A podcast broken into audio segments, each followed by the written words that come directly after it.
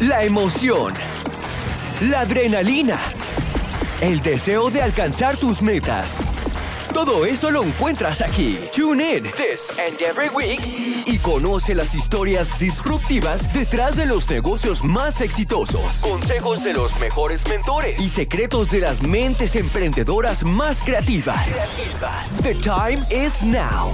Joan nos llevará en un viaje emocionante lleno de historias de éxito, fracasos, aprendizajes y mucho más. Esto es This is Si lo quieres ahora. Si lo quieres ahora. Bienvenida, Gracias. Cami. Eh, bienvenidos al podcast Si lo quieres ahora de Snow. Tenemos el honor y el placer de tener una compañía tan especial. Quiero que te presentes y, le digas a los demás quién eres y qué haces. Vale.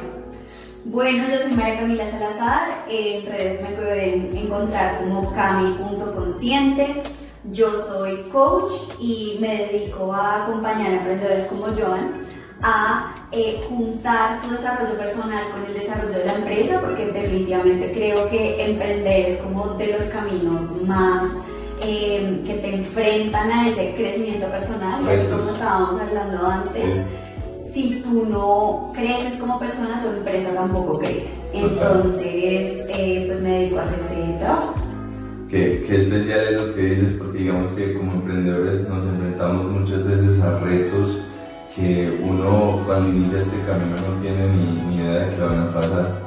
Y ahí entonces se une ese punto donde tú como coach nos ayudas en, en el camino para decir, ve, puedes ir por acá, si te desarrollas de esta manera puedes hacer esto mejor. Entonces digamos que es algo muy especial. Eh, bueno, Cami, cuéntanos por favor tu historia, eh, cómo empezó este sueño de ser coach, de, de darte cuenta que, que este es como tu propósito, cómo, cómo sucede. Bueno, yo desde muy chiquita, por alguna razón, tengo como ese bichito de observar mucho y darme cuenta si las cosas tienen sentido como para el resto de las personas que están alrededor. Entonces, desde muy, muy chiquita, yo no sé esto cómo pasó, no me acuerdo. Fui muchas veces representante estudiantil, o sea, fui representante estudiantil como desde primero de primaria. Entonces, literalmente, Sí, sí. era yo como a lo, para los que han visto Harry Potter, como a lo Hermione, porque levanta la mano y habla, Siempre ahí, entiende, porque no pasan las cosas. Claro. Entonces, eso me llevó a mí a estudiar ciencia política en la universidad. Yo elegí esa carrera pensando en que hay cosas que no están bien para la sociedad, pero que no todo el mundo está dispuesto a como cargárselas en los hombros. Entonces, me metí por ese lado y pensando que lo iba a hacer no por el lado de la política, sino por el lado de entender cómo funcionaban las instituciones para poder hacer como planes que tuvieran sentido para la sociedad y la, la pudieran mejorar. Cuando me estaba graduando, trabajé con el Congreso. Hicimos un proyecto, hicimos de hecho dos proyectos muy chéveres. Uno que era más como de presentar los candidatos, era como el Facebook de los candidatos, Sí. que era de una profesora de la universidad y fue lo máximo. Y ahí empecé a entender un poquito como de las diferentes personalidades, las cosas que representaban, la Claro. historia detrás de cada una, etc.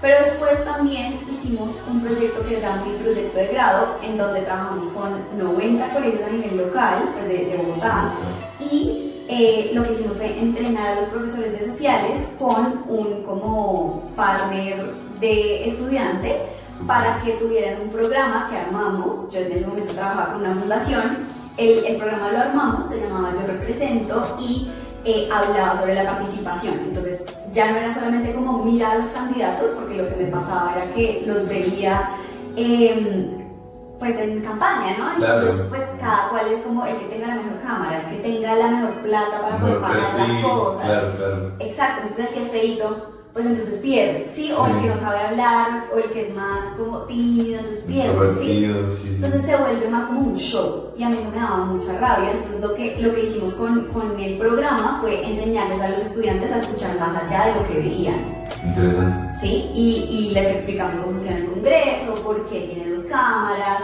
qué significan los diferentes partidos, etc. Entonces, pues los, los llevamos a que vivieran esa experiencia desde un lugar de enseñar a la gente que tienes alrededor también qué es lo que hay, ¿sí? O sea, que pudieran tener esas conversaciones más adultas, pues, con los papás y no como de, es que vamos a votar por ese porque su papá siempre ha sido liberal, por ejemplo. Sí, cosas de ese tipo, como estigmas que vienen de antes. Exacto, o el único que llegó a entregarles volantes a la casa, o el único que llegó a entregarles tamales a la casa, ¿sí? Sí, claro. Entonces tuvimos de todos los niveles sociales en ese lugar y los mezclábamos de hecho intencionalmente. Entonces teníamos eh, con los públicos, con los privados, de todos los estratos y los mezclábamos para que hablaran entre ellos sobre eso y todos los profesores también se conocieron.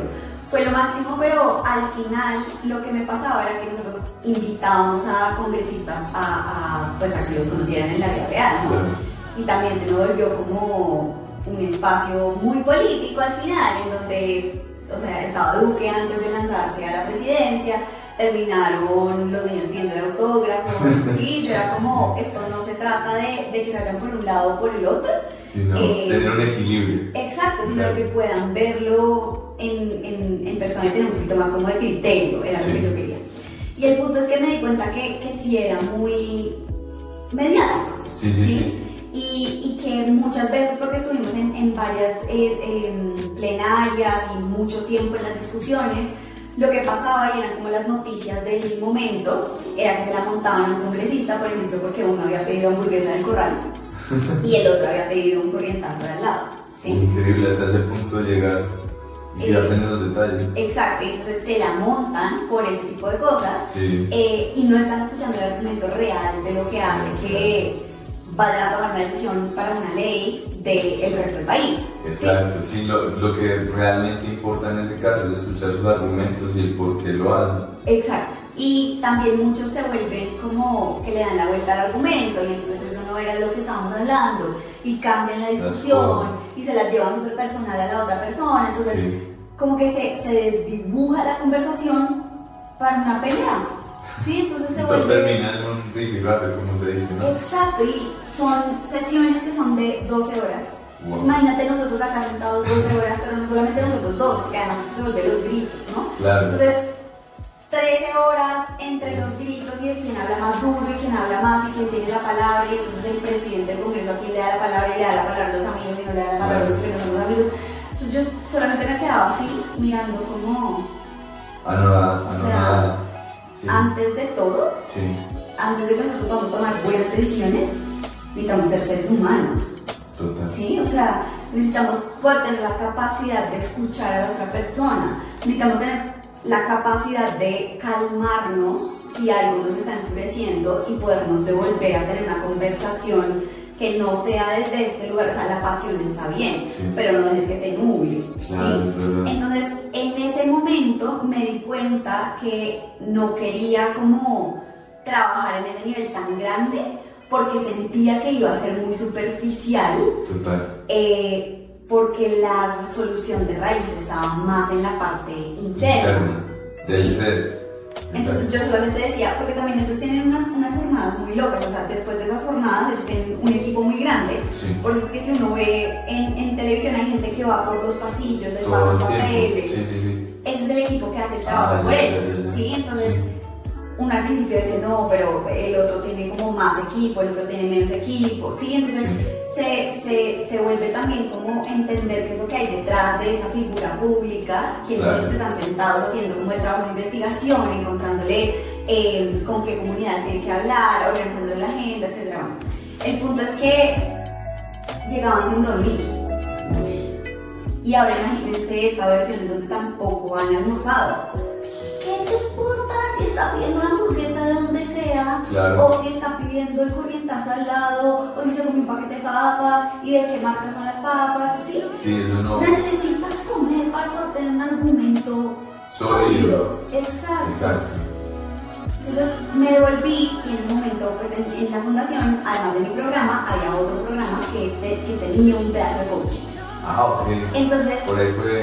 Exacto. Ahí fue que conocí a la que me a mí como coach em, y, y, empecé a encontrar en ese momento también como eh, esa forma de poder trabajar, porque en el fondo a nosotros en el colegio no nos enseñan cómo manejar las emociones, en la universidad no nos enseñan cómo manejar las emociones. ¿sí? Entonces los papás no saben cómo manejar las emociones y todos estamos haciendo como lo mejor que podemos, pero en realidad Por es lo que como tenemos, ¿no? súper con las uñas. sí, sí. Eh, y eso también nos pasa emprendiendo. Sí, sí. Entonces, en ese momento la fundación con la que yo estaba se llamaba Líderes y Emprendedores en la U. Pero la de emprendimiento nadie lo había agarrado. Y en ese momento, en realidad, la palabra emprendimiento no era tan común como es ahorita. Claro, incluso eh, yo le comentaba eso a mi hermano. eh, cuando comencé este camino no tenía ni idea de qué era emprender, ni siquiera sabía qué era.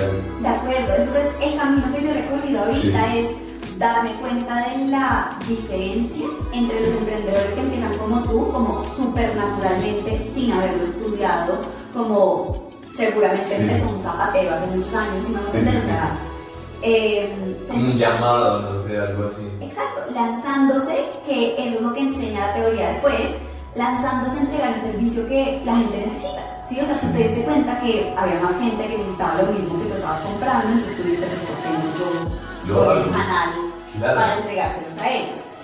Pero entonces ahí está, hay estos como dos lados en donde hay universidades como el AFIT o la, la EAN acá o eh, el CESA, lo que sea, que son universidades enfocadas en emprendimiento. 100% en eso. Exacto, y en, y en Estados Unidos también, y en todas partes del mundo, como de cómo se lleva adelante el negocio, Sí. pero se vuelve también muy teórico. Entonces, una cosa es lo que tú estudias como en el salón de clase, y otra cosa es en la real. experiencia. Ajá.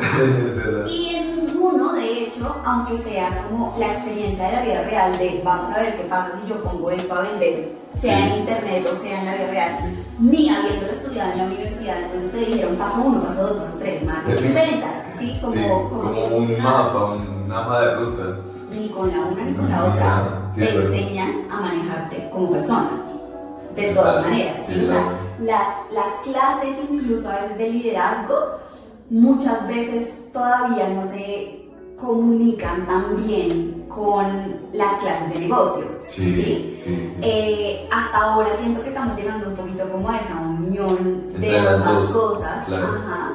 Y al final lo que yo encontré trabajando en el coaching y dándome cuenta uno a uno, o sea, esto era una conversación a la vez, cómo podíamos cambiar de mentalidad y la forma de hacer las cosas, Sí. eh, sencillamente entendiendo yo, por ejemplo, qué palabras utilizo para describir una situación. Si yo la escribo, por ejemplo, como un reto, que es Sí. lo que te estabas diciendo ahorita, o lo describo como un problema, Wow. Ahí Sí. cambia la perspectiva. completamente. Total. Entonces, el coaching se, se basa originalmente, pero Sí. yo he ido sumando más cosas en el tiempo, en el lenguaje. ¿sí? O sea, como que la Biblia de los coaches se llama la ontología del lenguaje. ¿Qué es eso que significan palabras básicas? Sí. Es entender al ser humano a través del lenguaje. Muy Porque la, la forma en la que yo elijo las palabras me muestra cuál es la visión que yo tengo del mundo. ¿sí? Yo Ah, siempre ok. juego así como al- a, las, al- Sí. a las eh, como marcos, como a las Sí. perspectivas. Sí, sí. Tú vas a ver una cosa diferente si organizas tu marco de un lugar distinto. Eh, y lo mismo pasa con las palabras. Entonces, al final, lo, lo, lo que yo decidí en ese momento, cuando ya pues salía de la universidad y estaba estudiando esto, después de haber estudiado la carrera y como en esa sensación de, bueno, pues usted va a botar la práctica de la, de la carrera, ¿sí? Fue. Como en esa disyuntiva. total, Claro. total, total. Fue decir, ok, lo que vamos a hacer es que nos vamos a meter primero por el lado de la empresa Sí. porque creo que de pronto por el lado de la empresa voy a tener más posibilidades de tener más casos de éxito, de impacto real de una persona que haya cambiado su forma de ser en pro de su empresa y en pro del servicio, porque muchas veces también lo que pasa es que estamos haciendo las cosas desde el ego, Desde el ego. ¿sí? Eh, haciendo que la empresa nos sirva a nosotros como dueños de la empresa en vez de que les sirva a las los personas. que, que de por sí yo diría que es el fin natural de, de una empresa, servir a los demás. De acuerdo. Exacto. Y ahí es en donde hemos empezado a estudiar, como digo, hemos colectivamente todos que nos hemos metido un poquito más como con la parte de habilidades blandas en el mundo, porque Claro. he hecho muchos amigos así, Sí. como en muchos lugares del planeta, eh, que también buscan esa otra perspectiva de, bueno, ¿y qué pasa con la humanidad? Sí, como con la parte humana de la empresa claro. que vemos como el, como la identificación la identidad del emprendedor real, como que siempre es una pregunta, ¿el emprendedor nace o se hace? Siempre. Uh, es una buena ¿Sí?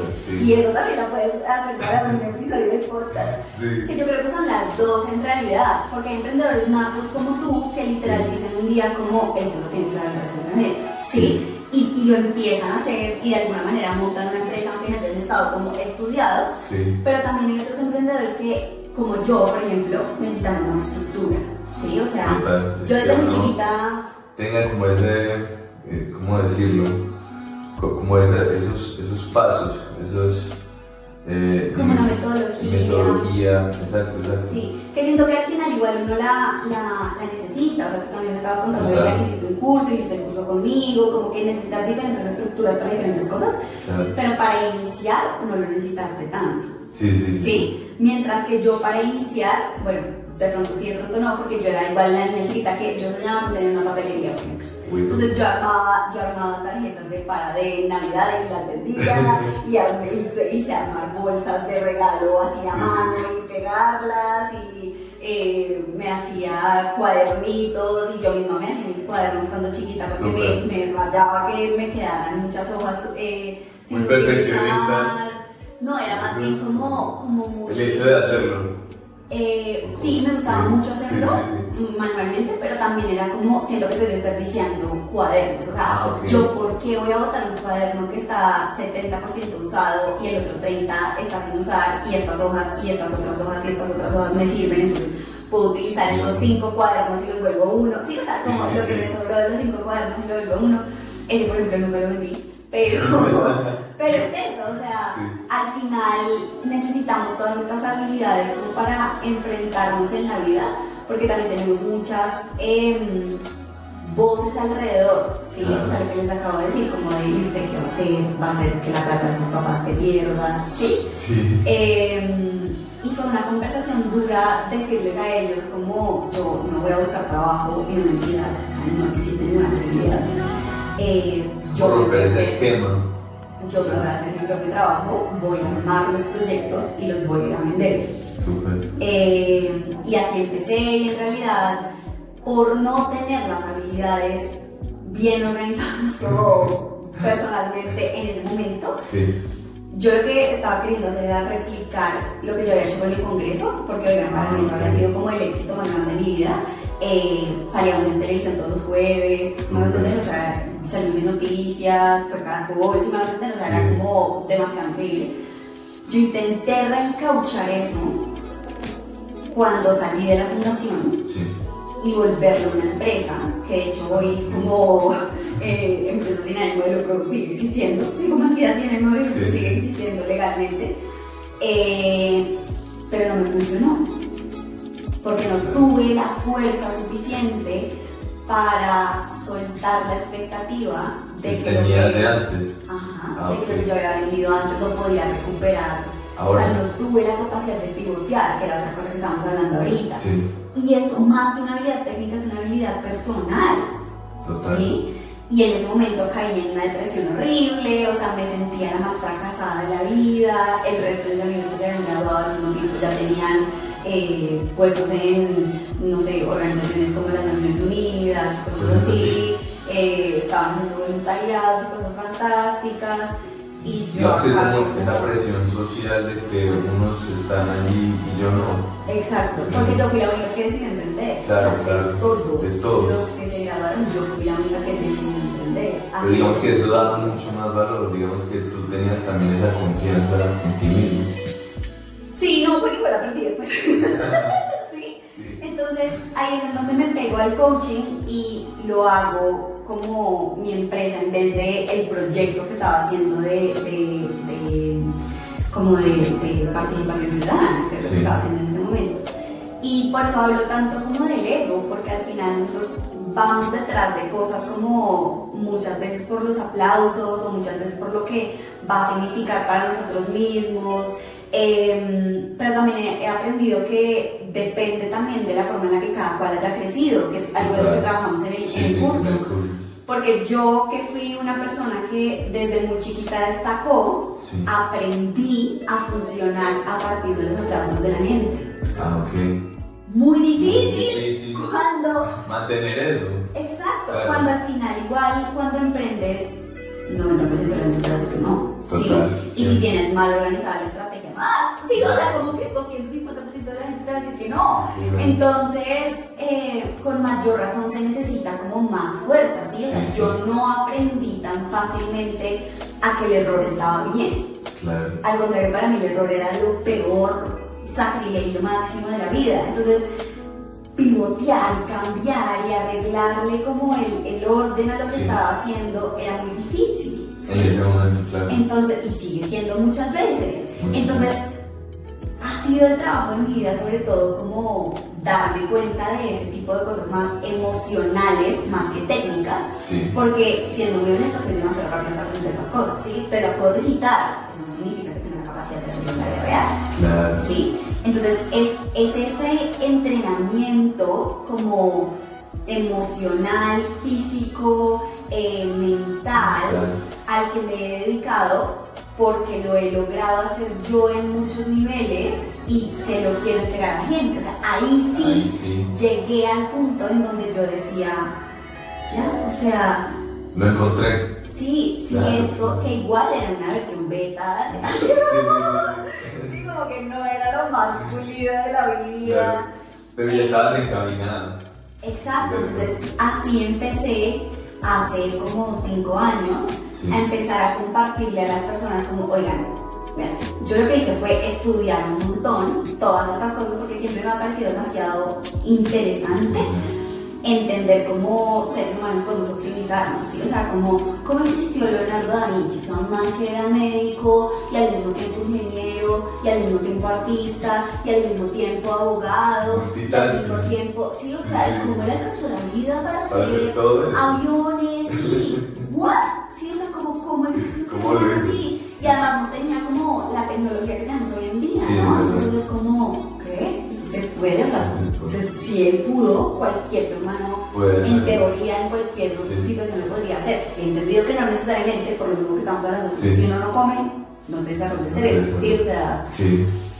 Pero entonces eh, se trata de eso, como de investigué todo esto, ahorita estoy montando ya como marca oficial, como el, el, método, em, porque si uno no hace, y es como mi tesis personal en la vida, si uno no hace la mezcla entre la mente, como de el, el, sistema operativo que yo tengo que tener para poder organizar las cosas, el corazón en términos como de las emociones que yo tengo, o sea, si yo todo me lo tomo personal, si yo todo eh, o, o, me duele y me pongo triste, o si como todo, que todo es ego, Sí, el, el, ego es una cajita que después podemos hablar, Pero, pero sí, como que si, si a mí me afecta todo mucho en la vida y me tumba de la manera en la que me tumbó al principio, porque cinco colegios me dijeron que no, ¿sí? Y duré entusada de como seis meses.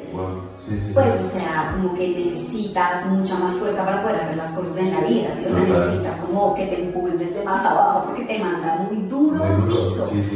Eh, y lo último es cómo poder trabajar con el cuerpo, ¿sí? Que es una cosa que nadie hace. O sea, nosotros estamos teniendo esta conversación sentados, ¿sí? O sea, no es como que la estemos teniendo activamente, nosotros trabajamos todo el día sentados, como en general.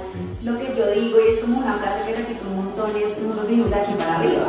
Total. Sí, como que vivimos en la cabeza, hacemos un montón de cosas que tienen que ver con la cabeza, cuando nos obsesionamos con algo emocional o mentalmente está en la cabeza, ¿sí? Eh, nos cansamos muchas veces más que por el cuerpo, por la misma cabeza, pero tenemos acá abajo una batería completa eh, que nos da como una capacidad impresionante de hacer cosas. O sea, tú me estabas contando ahorita que empezaste a hacer yoga. Entonces, ¿qué, cuéntame qué te ha traído el yoga diferente a lo que habías hecho antes. Digamos que fue un punto de inflexión empezar a practicarlo porque encontré que este tipo de, ejercicio o de práctica me lleva a, a, un estado donde puedo estar más tranquilo, como más consciente del, del momento, de la hora.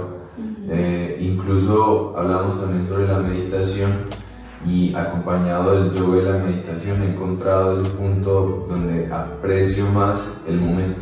estoy viviendo este momento y esto es lo único que hay. Entonces, eh, digamos que cuando hablamos de, de eso, de, de, que todo está en la cabeza, es muy cierto, porque a veces nuestros problemas o vienen por cosas del pasado o vienen por ansiedad del futuro. Entonces, no encontramos un punto de equilibrio donde podamos sentirnos bien y sentirnos a gusto. Ahí es donde yo digo que este tipo de, de prácticas, valga la redundancia, ayudan a que uno se sienta feliz y contento en el ahora. Entonces me ha ayudado demasiado y, me, ha, me, ha, dado a entender que, que, eso es lo que más importa, construir todo desde el ahora.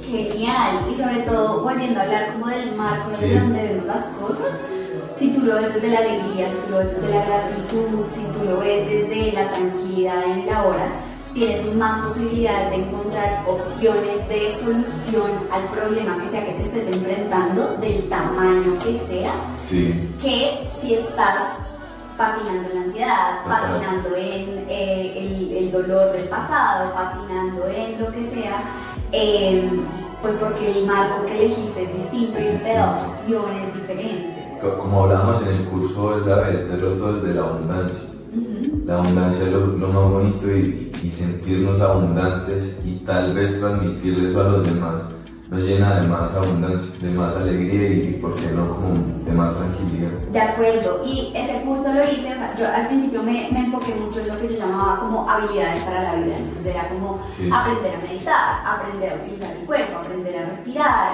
eh, saber, por ejemplo, en la pandemia empecé a hacer muchas historias por Instagram diciéndole a la gente estos son los tips para bajar la ansiedad, ¿sí? O sea, no podemos hacer nada, es lo que yo estoy haciendo en este momento y la gente gracias, no sé qué. Entonces, eso era lo que yo me había enfocado al principio, pero mucho tiempo trabajando con emprendedores, eso fue como, lo, lo, como la siguiente etapa de la vida. Después de que yo empecé a hacer uno a uno en coaching, al, de hecho al, al tiempo paralelo, me vinculo a un grupo de personas que estaban haciendo los primeros eventos como de pitch para emprendedores Super. en Bogotá. Y de hecho yo creo que en Colombia, porque nosotros empezamos a, a querer llevar a otras ciudades y nos encontraban en Facebook eh, y nos preguntaban que cuando íbamos para allá y al final lo íbamos a hacer y bueno, eso se terminó acabando, pero sí fue como uno de los primeros lugares en donde los emprendedores podían empezar, o sea, tener un lugar en donde podían mostrar lo que estaban haciendo. Expresarse además. Ajá, y tener una audiencia, una audiencia, sí, porque tampoco era como tan común como ahorita, por ejemplo, hacer anuncios por Facebook o ese tipo cosas, no había como espacios para mostrar quiénes eran como emprendedores, entonces esto sí me daba mucha risa porque era como desde el que vendía miel de abejas, sí, sí, sí. hasta el que vendía seguridad informática. Uy, interesante. Sí, Todos los ámbitos. Todo lo que quieras sí, estaba sí. Y les dábamos espacio por igual. Podía que estuvieran vendiendo 100 millones de pesos mensuales o podía que estuvieran vendiendo 30 mil. ¿Sí? Wow. Entonces, eh, en ese espacio empezamos a entrenar mucho a los emprendedores, pero de lo que me di cuenta, o sea, en, entre ese momento y hace como nada cuando lancé el curso, que son años, años. Eh, me di cuenta que muchos de los emprendedores no teníamos, porque me pasaba igual, la capacidad de relacionarnos bien con el dinero. Wow, qué importante sí, es eso. Y con las opciones sí. que teníamos en la vida. Entonces, eh, pasaba que los emprendedores se ponían como un techo de cristal de lo que podían hacer en términos monetarios porque sentían que se hacían más de eso. Inserte aquí cualquiera de sus creencias claro. limitantes había unos que se sentían mal porque creían que iban a ser malas personas porque estaban acumulando dinero, porque toda la vida los habían enseñado que el dinero era malo, era el demonio, eh, que las personas ricas eran sí. y malas, y sí, entonces, sí, sí. pues si yo quiero ser una persona buena, pues yo no quiero tener mucha plata, porque eso significa que voy a ser una mala persona. Entonces, pero todo esto está en el subconsciente de las personas, ¿sí? Y luego se preguntaban, pero yo por qué no estoy vendiendo, pero la gente por qué no quiere comprar mis productos, y la sensación que se tenía de emprender era una sensación mucho más frustrada. Claro, porque se encontraban con esa limitación y al ver que ellos dibujaban desde su marco esa limitación no pueden pasar de y no se daban cuenta. Cuenta. Sí, porque además también seguramente pasaba, a ver, hay como dos estilos diferentes y es que hay muchos que nacimos de familia de emprendedores sí. y hay otros que son más como de familias eh, donde los papás han estado empleados toda la vida. Entonces, claro. en, en, en, cualquiera de los dos pasa que eh, se valora mucho la estabilidad. Claro, como, Sí. como ese, ese lugar donde tú tienes tu zona de confort. Y sobre todo la estabilidad como de tú no te tienes que preocupar de si estás tú como bien o mal haciendo las cosas, porque igual la empresa te va a pagar todos los meses. Claro. ¿Sí? Sí. Y entonces además la, la empresa te da las bonificaciones y además tienes la prima y además tienes eh, la, salud, la salud pagada por la empresa, ¿sí? Sí. Entonces, a pesar de que mis papás fueran emprendedores y ellos no hubieran elegido esa vida, me la estaban queriendo vender a mí. Ah, para que yo no tuviera que pasar por las angustias que ellos habían pasado Claro, antes, claro, ¿sí? Y en el lado de los papás que han vivido la vida, pues naturalmente la venden, pues porque tienen esa como tranquilidad de haberlo Sí. vivido toda la vida, entonces pues como, esa la- seguridad. Exacto. Y emprender, al contrario, es como, literal, como les decimos con varios amigos emprendedores, es un deporte de alto riesgo Total. porque en verdad estás manejando la incertidumbre todos los días. O sea, no existe ninguna posibilidad de que tú en verdad puedas predecir, o sea, hay probabilidad, Probabilidad. Predigas más Sí, o menos, sí. ya entendiendo cómo funciona mi negocio, más o menos cuánto voy a vender, pero tú puedes pasar por una pandemia. que es un punto de, de inflexión que que para unos fue un quiebre y para otros fue un impulso. Total, o sea, Sí. y puede pasar lo que sea, ¿sí? como que no podemos controlar el mundo. Nadie, O sea, mañana se va a caer el internet y qué vamos a hacer. Wow. Sí, entonces em, ahí es en donde tiene mucho más sentido que trabajemos en las cuestiones personales. Sí, Y por eso me metí con la abundancia como dentro de las últimas cosas Sí. que hice, pues porque tú puedes tener como supuestamente una buena mentalidad, pero no te das cuenta que tienes guardados por allá unas creencias que te están exponiendo. sí. Y crees que es el mundo que está en contra tuyo. Mm, Y en realidad no, ¿sí? En realidad es la forma en la que estás viendo las cosas y a partir de eso también cómo actúas. Porque Claro. si, si lo que tú crees en tu cabeza es que, por ejemplo, no hay suficiente dinero en el mundo y hay niños que se están muriendo en África y yo porque voy a hacer plata si los niños se están muriendo en África, pues tú vas a sentir una culpa horrible. ¿sí? De acumular dinero o hacer más dinero, aunque lo quisieras a, a fluir y lo entregaras, pues porque no es justo, ¿sí? Pero si tú cambias la perspectiva de si yo lo que hago, porque al final el dinero está fluyendo en el mundo, punto final, ¿sí? Todo o sea, o se está yendo a la venta de armas, o se está yendo a, ¿sí? a lo que quieras se puede estar yendo, ¿sí? Sí. O a construir escuelas, o a lo que sea, pero el dinero igual existe en el mundo. ¿Qué pasa si yo lo canalizo hacia algo que tenga un sentido positivo para el planeta? ¿sí? Exacto, entonces por ejemplo, amé trabajar con unas emprendedoras que hacen compost, que es como yo utilizo los residuos orgánicos Sí. de las cajas, las cáscaras de los huevos de todos los días, Sí. ¿sí? para convertirlo en abono para las plantas. Wow. Sí. Y es, ha sido muy lindo verlos crecer desde ese primer lugar en donde nosotros les dimos el espacio para que se mostraran hasta que han crecido ahí la Tank. Ah, ok, fue, fue. Ah, que creo que vi su, pitch. La de Más Sí. Compost Menos Basura, Jessica. Wow, no Sí. sabía eso. Entonces ella y también Mateo Bolívar, que ahorita se va a volver a presentar, de hecho el capítulo del debió salir este viernes.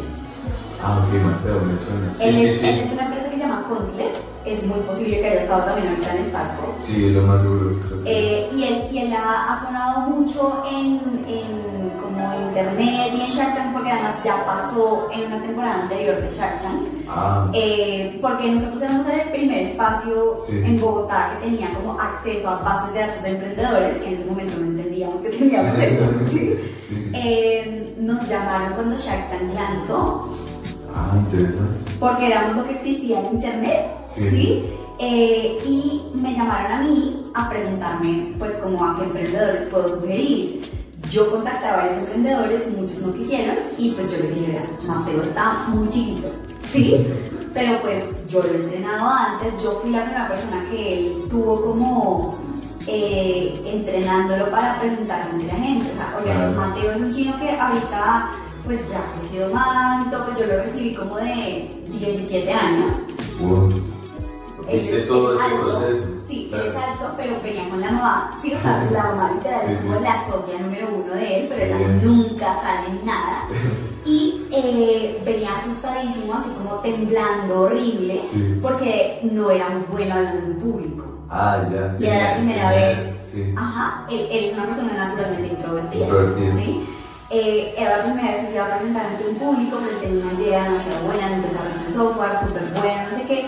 Eh, estaba en primer semestre de la universidad eh, y llegó allá como. Gracias por seleccionarme, pero no sé qué hacer. ¿Qué hago aquí? Ajá. Algo así. No, él sabía lo que estaba Ah, haciendo, bueno. pero no tenía las habilidades. Sí, lo que hablábamos ahora. Entonces, Sí, sí. lo que hicimos fue entrenarlo las dos horas antes de que saliera Sí. al, al espacio, sobre todo en términos de confianza. Porque él sabía lo que iba a hablar, pero tenía mucho miedo de lo que iba a decir la gente, porque nosotros teníamos siempre, todas las veces, una audiencia como de 100 personas. Ah. Entonces, para él, eso era mucha gente. Claro. Eh, y además, pues nosotros lo habíamos producido como con luces y micrófono, Todo. entonces pues también se sentía un poquito más la presión. Y eh, lo entrenamos y, oigan, así como decimos eh, coloquialmente tres doritos después, oigan, Mateo ha aparecido tres millones de veces en la prensa, eh, ha hecho tres millones de entrevistas, se ha ganado becas internacionales, Uh. va dos veces en Shark Tank, o sea, como con seis años de diferencia o algo así me llama otra vez Sí. a decirme, Cami, necesito que me entrenes porque voy para Shark Tank. Claro, yo había pasado ese contacto, pero pues no le había dicho, ay, no sé Sí, sí, sí. Eh, y lo entrenamos y ahí eh, pues puede negociar bien inversión, de ahí Maneja, maneja esa presión de, de tener la negociación en vivo y de que además las personas que están al frente ya son gente que está pues muy bien posicionada en la industria, por eso su nombre no son Sharks. Total, total. Mm, hicimos sesiones antes con otras personas que también le hicieran como preguntas muy duras Wow. eh, para que él supiera cómo reaccionar ante una de esas preguntas. Claro, Exacto, claro. pues no íbamos a poder saber cuál era la pregunta específica, Sí, sí, entonces no había forma de preparar la respuesta específica. Había como un estilo de preguntas posibles que le podían hacer Claro. pensando en cuánto eh, estás pidiendo inversión, qué pasa si yo te pido otro claro. porcentaje, etcétera. Sí. Eh, pero pues igual no sabíamos qué era lo que iba a pasar y lo entrenamos para eso y así pues hay muchas historias, ¿sí? Entonces Sí. como se dan cuenta yo me puedo quedar hablando tres minutos. Total. Pero digamos que esa experiencia es lo más valioso, porque mira que has ayudado y has tenido un impacto tan positivo en tantos emprendedores que al final eso los lleva a uno a, a pensar y a decir, eh, estoy con la persona correcta, de verdad Cami. Y, muy agradecido contigo, ¿verdad? Por este espacio y, y- y mira este tipo de historias que, por ejemplo, esa no la conocía, lo de Mateo es, es algo muy chévere. Y nada, Cami, eh, si me queda decirte de corazón, eh, agradecerte por este, por este tiempo, por compartirnos tu experiencia y nada, invitarlos a todos a que la sigan. Es una coach increíble y más que eso es una persona increíble. Gracias. Gracias. No, con gusto. O sea, tú, tú al principio del podcast me dijiste como que la idea era hablar de por qué emprender y etcétera. sí. Entonces sí me gustaría cerrar con un, con un mensaje y es que por más de que uno se trabaje, personalmente ya he tenido como mucha experiencia en lo que sea, como el negocio o acompañando emprendedores o lo que sea que hagas, siempre en cada nivel vas a tener como un desafío diferente Sí. y vas a necesitar ser como una versión diferente de ti, ¿sí? Sí. O sea, ese techo de cristal del que estábamos hablando va a irse subiendo de alguna manera mientras vas rompiéndote la cabeza de qué es lo siguiente que yo podría hacer. Claro. Sí, entonces ustedes por ejemplo están empezando con este podcast ahorita. Antes eso no era una posibilidad Para y nada. lo están viendo así como a través del techo de cristal, como de bueno, sea, para allá algo habrá. Después de esto, como sea que lo vayamos evolucionando. Pero una vez que, por ejemplo, ustedes ya tengan el podcast organizado y como más establecido y tengan más audiencia, etcétera, ¿qué es lo siguiente que puedo hacer? ¿Sí? Wow, qué buena pregunta. Entonces, esto es para dejarles que va a ser una constante evolución, porque es otra de las creencias limitantes que a mí me ha frenado muchas veces, y es que uno cree que ya llegó, y en verdad no necesariamente, ¿sí? Y también es como darle la vuelta hacia la curiosidad, ¿sí? No desde el lugar de quererlo mantener lo que ya tengo y ya está y si ahorita estamos en esta facturación, necesito que se mantenga esta facturación, por eso es la escasez, por ese curso, ¿sí? Porque es la forma de ver todas las posibilidades alrededor mío. Yo puedo ver posibilidades o puedo ver obstáculos, ¿sí? Entonces, esa siguiente versión que se vuelva más bien no desde, pues madre, cuánto me falta para llegar, sino al contrario, que es lo siguiente que pueda hacer. Y que se, que se pueda como inspirar esa chispita interna de quiero poderme sorprender y dejar que la vida me sorprenda de que nuevas cosas pueden pasar y disfrutar cuánto tiempo haya pasado. Exacto. del proceso. Exacto. ¿Qué es? Eso no lo podrías hacer sin vivir en el presente, por ejemplo. Porque si no, vas a estar corriendo detrás de una meta siempre. ¿Sí? Y hasta que no la logres, o sea, lo pones en un condicional, hasta que no logres esa meta específica, no vas a ser feliz, no vas a poder ir de vacaciones, no vas a poder estar con tu familia, ¿sí? Entonces, pones tu vida casi que en pausa porque estás yendo hacia una meta cuando de pronto la vida te está mandando señales de que esa no tiene que ser, de pronto es otra y de pronto estaba más adelante, ¿sí? O sea, de pronto era más grande. Era algo mejor. Ajá, pero si no tenemos esa curiosidad, si no tenemos esa apertura, si no tenemos esa visión de quién más puedo ser y qué más puedo hacer, nos vamos a quedar patinando en la expectativa, que también es como otra de las frases que yo utilizo, que es como la tusa en la expectativa. ¿Sí? porque yo esperaba vender tanto este mes, o yo esperaba que esto saliera de esta manera, o yo esperaba que si me acercaba a esta persona, la respuesta iba a ser así. Esta, claro, sí, sí, sí. Yo esperaba poder abrir, eh, por ejemplo, acompañado a otros emprendedores que se llaman Pescuezo, no sé si los han conocido, que son así como de los cuellitos de las ah, bicicletas y de las motos, o los que se ponen en la, en la cabeza. Eh, ellos llevaban muchos años queriendo abrir en ¿Sí? Y hubo un punto como después de salir de la pandemia en donde pues, casi que votamos el proyecto a la caneca, ¿sí? Y era como la tusa de ellos de, no, ¿cómo así? Por eso el nombre, la tusa de la expectativa. Ajá, y es como esa frustración. Em, pero ahorita lo están logrando dándole muchas veces la vuelta a cómo tenía que salir, porque ellos se lo imaginaban muy distinto. Claro. Em, entonces, pues esto se trata de abrirse la cabeza y sorprenderse también con lo que podemos hacer, pero también es una vida personal. Em, entonces sí, es una invitación a como empezar a observarse, a cuestionarse, a tener más curiosidad em, y que la vida definitivamente no es solamente negocio, porque también nos quemamos mucho ahí. Em, entonces... Un equilibrio sano entre negocio y vida personal. Y que vaya creciendo, ¿sí? o sea, que no te quedes estancado en ya este es el estilo de vida que yo quiero tener, punto final. O que no te quedes estancado en ya esta es la pareja que yo tuve, punto final. O ya este es el socio que yo tuve, punto final. Porque muchas veces por eso nos terminamos yendo es casi que en una espiral hacia abajo. O terminamos como creciendo un montón, pero llegamos como a un índice de plato, como, como una parte plana.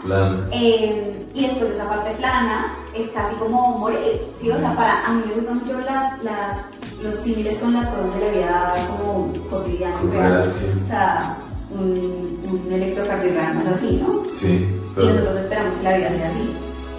Y Nada, o sea, la tusa de la expectativa. Sí. como, no vas a tener todos los días, cada día mejorando, te vas a caer en algún momento. O sea, la forma en la que nosotros nos damos cuenta que una persona está viva es porque está así. Todo el tiempo. ¿Sí? Sí. Y bajar no, no significa que esté mal es muy probablemente un cambio de perspectiva, ¿sí? Entonces todo se trata de la forma en la que tú agarres como las curvas que te da la vida, ¿sí? Para volver a subir y darte cuenta de que más arriba puedes llegar, pero no necesariamente va a ser en línea recta ascendente por siempre, ¿sí? Em, y eso son un tipo de cosas que también nos aprendimos mucho en el curso. de ver, de ver de la simpleza de la vida, pues, qué cosas puedo aprender. Eh, pero y sí, lo fascinante que es vivir Sí, entonces, qué diferente es emprender desde ahí y crecer yo desde ahí y casi que agarrarme a mí mismo como emprendimiento mismo, como de qué es lo siguiente que puedo hacer, em, que si lo hacemos al revés. Claro. Entonces, es muy bueno.